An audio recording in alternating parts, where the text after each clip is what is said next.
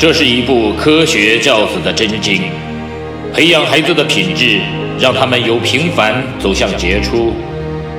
这是一份成功人生的向导，熏陶孩子的灵魂，让他们由普通变得卓越。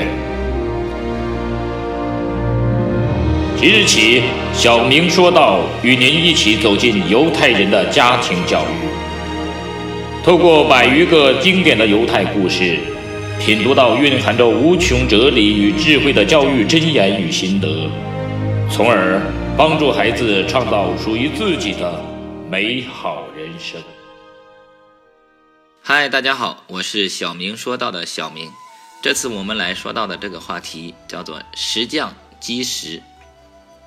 沙丘有一粒粒的细沙堆成，财富有一枚枚硬币积累。你知道石匠是怎么敲开一块大石头的吗？石匠所拥有的工具只不过是一个小铁锤和一只小凿子，可是这块大石头却硬得很。当他举起锤子，重重地敲下第一击时，没有敲下一块碎片，甚至连一丝凿痕都没有。可是他并不以此为意。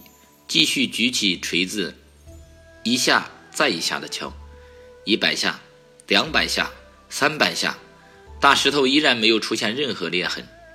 可是石匠还是没有懈怠，继续举起锤子，重重的敲下去。路过的人看他如此卖力而不见成效，却还继续硬干，不免窃窃私语，甚至有些人还笑他傻。石匠并未理会，他知道虽然所做的。还没有立即看到成效，不过那并不表示没有进展。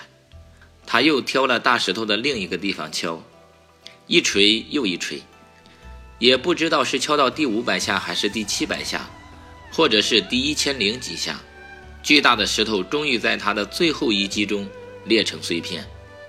这时有路人看见，禁不住为他鼓掌。